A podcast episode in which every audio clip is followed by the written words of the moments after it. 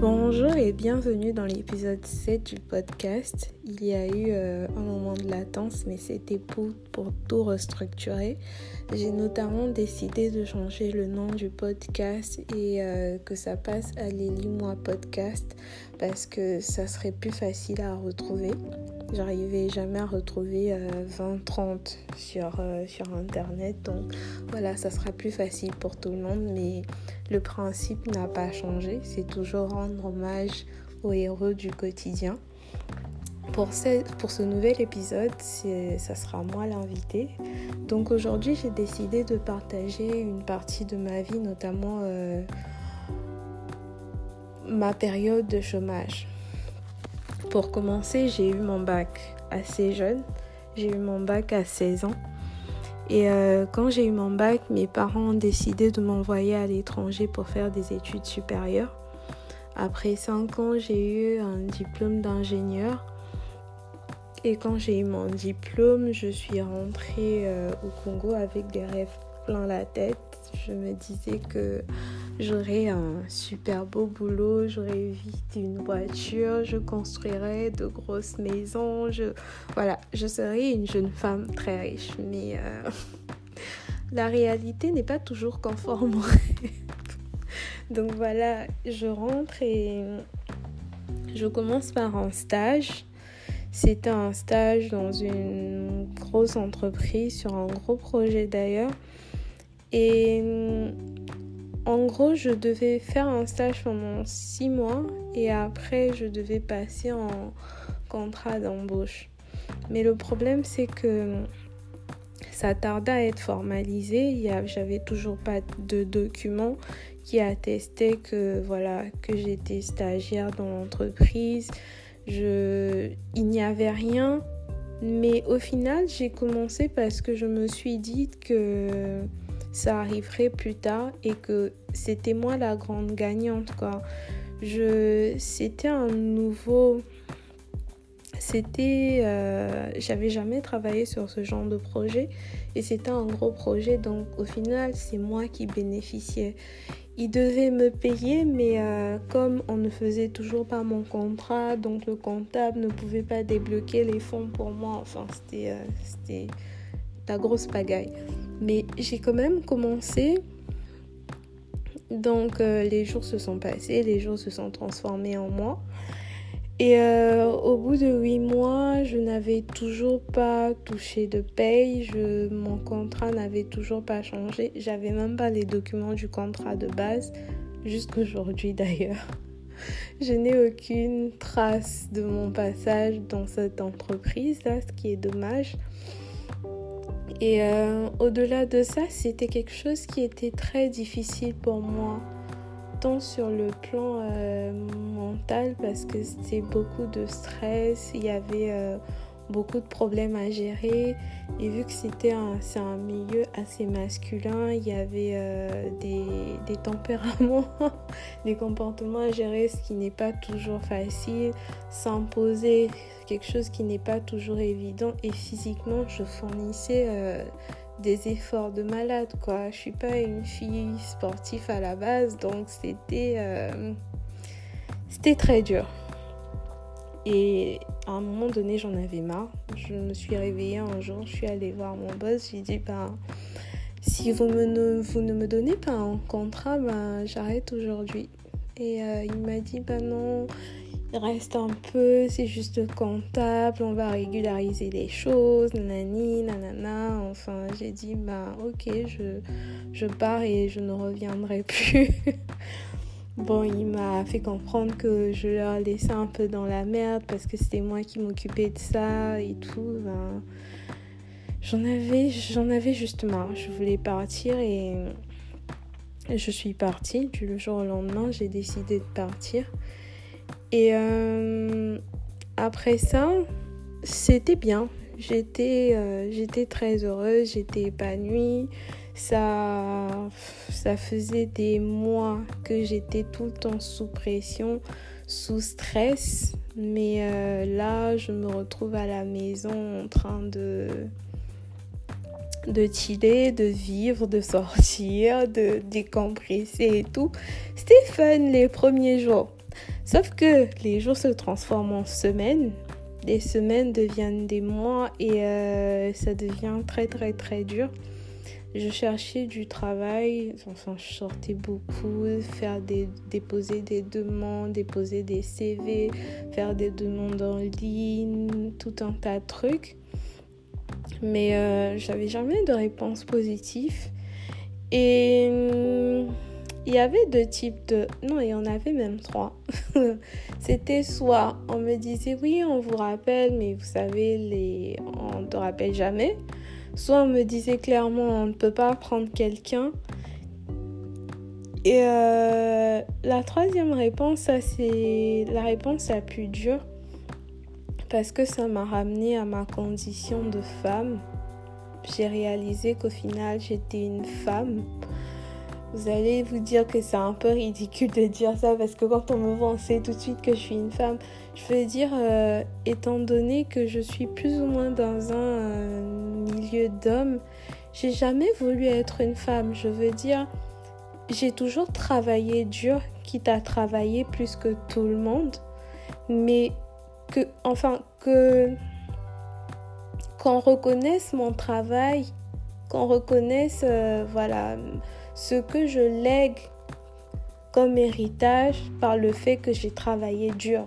Pas parce que j'étais une femme, on m'a favorisée, donc c'était plus facile pour moi. Non, c'est parce que j'ai travaillé que j'en suis là aujourd'hui. Mais là, en fait, c'était comme si, ben, au final, euh, t'es une femme, quoi. Quand quelqu'un te voit, euh, il veut coucher avec toi pour que tu un travail. Après, vous me direz que ça arrive aux hommes aussi, mais je pense que la proportion entre le fait que ça arrive aux hommes et aux femmes, euh, les femmes, c'est quand même un peu plus énorme. Surtout dans un pays comme le Congo. Et euh, ouais, c'était assez direct parfois. On me disait clairement, si tu veux que je te donne quelque chose, on doit coucher ensemble ou parfois c'était euh, un peu voilé, mais tu connaissais la finalité. Que ce soit dans des administrations publiques, privées, c'était la même chose. Et euh, le plus choquant quand même, c'était dans une administration publique et euh, un haut responsable dans cette administration-là qui me dit par A plus B si tu veux un stage, et là je parle vraiment d'un stage, hein, un stage quand même, tu dois coucher avec moi, c'est, euh, c'était assez violent. Mais bref, donc euh, ça a duré un moment et c'était très dur. C'était dur financièrement. Mais financièrement encore ça allait parce que euh, ma famille et je, bénis euh, le ciel, Dieu, les ancêtres, tout ce que vous voulez, d'avoir une famille aussi extraordinaire et des amis euh, aussi présents. que ce soit ma soeur, que ce soit mon père ou ma mère, ils faisaient en sorte que j'essaie d'avoir un minimum. Et même en le faisant, je veux dire c'est, enfin, j'ai envie de voyager, j'ai envie d'aller ailleurs et ils vont pas non plus payer mes voyages, quoi. Ils ne vont pas non plus payer mes sorties. Donc, même s'ils essaient de faire au mieux, c'est jamais suffisant. Et euh, au-delà du côté financier, il y a quand même l'aspect qu'on parle pas beaucoup ou très peu dans dans le chômage, c'est que c'est le volet émotionnel, le poids psychologique que ça peut avoir sur soi. Euh, du peu que j'en ai discuté avec des gens, ils m'ont toujours fait comprendre que c'était ça le plus dur. Et personnellement, c'est ça a été ça euh, vraiment le côté le plus dur pour moi parce que je pense que j'ai sombré dans une dépression. Après, je parle toujours de ça avec les, pincettes étant donné que j'ai pas consulté un professionnel de santé, mais tous les signes étaient là en fait. C'est, euh, je, je, pleurais toutes les nuits, j'allais très mal. Et pire encore, comme on dit, le diable ne vient jamais seul. Il vient avec toute sa famille. Euh, c'était une période où euh, il y a eu des amis qui ont perdu la vie, il y a eu euh, des membres de la famille qui sont morts, euh, il y a eu une rupture difficile. gourmet, oh, gourmet. Et euh, tout ça mélangé à ça, franchement, il y a plusieurs matins, c'était c'était vraiment sportif de sortir de mon lit. Sortir de mon lit, me demander, vous pouvez pas vous imaginer l'effort que je devais fournir pour sortir de mon lit. Parce que si je le faisais pas, euh, ma mère allait s'inquiéter, elle allait s'en rendre compte de quelque chose. Donc, il fallait que je le cache au mieux. Je riais, euh, je souriais dehors, mais il m'arrivait en pleine journée, je, craque quoi. Je me mets à pleurer, je, me cache pour pleurer. Et euh, j'ai pleuré une fois en compagnie de mon père. Et ça, c'est, je pense que c'est la plus, pas la plus belle chose, mais je pense que c'est l'une des plus belles choses qu'il m'ait dit. Donc, on, discutait. Après, euh, j'ai craqué, je suis allée en larmes, je pleurais toutes les larmes de mon corps. Je lui ai demandé pardon. J'étais désolée d'être le plus gros échec de sa vie. J'étais désolée qu'il ait investi autant d'argent sur une personne qui n'arrivait même pas à s'assumer seule financièrement. Euh, j'aurais aimé euh, qu'il soit fier de moi, mais que j'étais juste désolée d'être son échec, quoi, d'être l'échec de sa vie. Donc, en, en, bon monsieur congolais, il m'a sermonné et il m'a dit que je ne devais pas dire ça parce que euh, je suis, enfin, ses enfants sont, sont sa plus belle réussite, qu'il a énormément failli dans la vie, mais qui sait que ses enfants ont été euh, ce qu'il a réussi de mieux, ce qu'il a fait de mieux dans sa vie tout le monde connaissait que ses filles étaient super intelligentes. Tout le monde savait ce que ses filles faisaient. Il disait à qui voulait l'entendre qu'il avait euh, une jeune fille qui était ingénieure, tout ça. Et euh, tout le monde savait qu'il était fier de moi, que je devais être moins dure avec moi-même, que j'étais responsable de... J'étais responsable de, certaines choses, comme faire les études, avoir de bonnes notes, et ça, je l'ai fait, et il était fier de moi. Mais il y a d'autres choses qui ne dépendent pas forcément de moi. Et dans la vie, je dois m'arranger à faire ma part et pour le reste, euh, de laisser Dieu agir. Donc ouais, ça c'était euh, c'était magnifique de l'entendre dire ça. Et euh, après plusieurs mois, les choses se sont décantées. J'ai finalement trouvé euh, un boulot et puis les choses se sont enchaînées. Je suis sortie de la boucle infernale. Dieu merci, tout ça est derrière moi aujourd'hui. Mais euh, je parle de cette période de ma vie. généralement, je parle de cette période de ma vie comme étant la pire chose qui me soit arrivée, enfin l'ensemble de tout ce qui se passait à ce moment-là, c'était les pires choses qui me sont arrivées. Mais avec le recul, je, pense plutôt que c'est l'une des plus belles choses qui me soit arrivée. Parce que euh, c'est quelque chose qui m'a appris la résilience. Honnêtement, je, je ne me doutais pas que je pouvais être aussi forte. Aussi forte. Bon, parle du fait que je craquais, je pleurais tout le temps. Mais euh, vous savez, quand vous vous retrouvez au fond, vous êtes animé d'une force que vous ne soupçonniez même pas. Euh, je, je, suis assez fière de moi et je suis assez fière des leçons de vie que j'ai eues à ce moment-là j'ai appris l'humilité, j'ai appris à ne pas juger les gens, à ne pas juger les choix de chacun ou euh, les conditions de vie de chacun. On ne sait pas ce qu'il traverse en privé. Et euh, voilà.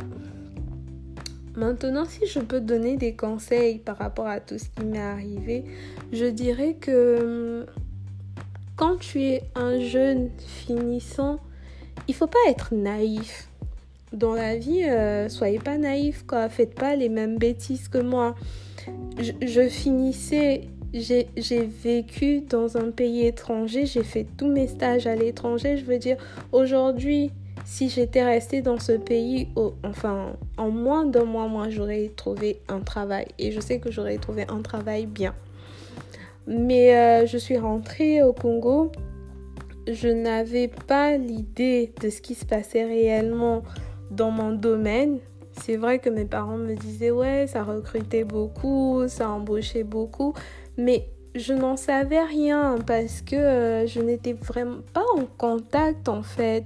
Je, ne, je ne connaissais rien en entreprise au Congo. Je, je n'avais aucun contact réel du terrain. Pour moi, avant d'envisager de, déménager dans un pays, que ce soit son propre pays ou ailleurs, il faut d'abord y aller soi-même, se faire sa propre idée de, du milieu, se faire sa propre idée de ce qui se passe et ensuite prendre des décisions. Je pense que si j'avais par exemple fait mes stages au Congo, qui sait, j'aurais peut-être eu euh, quelques relations, quelques contacts et ça aurait été plus facile pour moi. Et qu'on ne se monte pas dans un pays comme le Congo, euh, avoir un bon réseau, euh, ça vaut plus qu'un beau diplôme. Après, c'est pas partout et c'est pas partout, je suis d'accord. Mais euh, c'est ça la réalité. Et pas qu'au Congo, je pense qu'un peu partout dans le monde, quand tu es dans un super réseau, ben, les choses sont un peu plus faciles. Ça t'ouvre certaines portes plus facilement. Euh, le deuxième conseil, c'est que exploitez tout ce que vous avez à disposition. Aujourd'hui, les réseaux euh, sur les réseaux sociaux, tu trouves des trucs de dingue. Je veux dire, euh, récemment, j'ai trouvé des contrats sur LinkedIn. J'ai juste écrit à des gens que je ne connaissais pas et, on m'a proposé des contrats et c'était parfois dans, dans, des entreprises quand même. Euh, c'était pas des, des, entreprises de quartier, quoi. Et euh, par exemple, j'ai aussi trouvé plusieurs petits boulots sur Twitter. J'en ai trouvé deux. C'était pas un travail. Euh, c'était pas un travail forcément dans mon domaine d'études, mais c'était des, c'était des choses bien, quoi, qui m'ont permis de tenir quand même. Et hum, l'autre conseil aussi, c'est que il faut savoir s'ouvrir. Je veux dire, euh, j'étais pas obligée de faire un travail d'ingénieur. Je veux dire, je connaissais des logiciels et tout. J'aurais pu proposer des formations logicielles. Comme on dit, l'argent n'est jamais sale. Genre, j'aurais pu proposer des formations qui auraient rapporté de l'argent. Je sais que je m'étais lancée là-dedans, mais je crois que j'avais un problème de salle et un problème de budget. Enfin, j'avais quelques soucis pour gérer ça, mais je sais que je m'étais lancée dedans. Donc euh, voilà, faire autre chose. Je sais que à ce moment-là, j'avais vendu la pâte d'arachide la pâte d'arachide, les arachides, des trucs comme ça que j'allais euh, livrer chez ma tante pour qu'on vende. Bon, ça n'a pas fait l'enfeu parce que quand même euh, faire des bénéfices de, de 2 euros par nuit, 2 euros c'est à peu près 1200. Sachant mon, tout ce que je claquais en un mois, ça, ça, ça, ça répondait pas quoi. Mais au final, essayer un peu de toucher à tout et euh, l'autre point, c'est que franchement, exiger des contrats, euh, enfin exiger des documents administratifs. Euh, dans un pays comme la France, par exemple, on ne me demande pas forcément des justificatifs, mais au Congo, quand tu postules dans une entreprise, on te demande des justificatifs. J'ai fait un très beau stage dans une très bonne boîte, mais je n'ai pas de papier qui l'atteste. Aujourd'hui, par exemple, je ne l'ai pas mis dans mon CV parce que je ne peux même pas le justifier. Si on me dit montre une preuve que tu étais dans, un, dans cette entreprise, bah, il n'y a rien.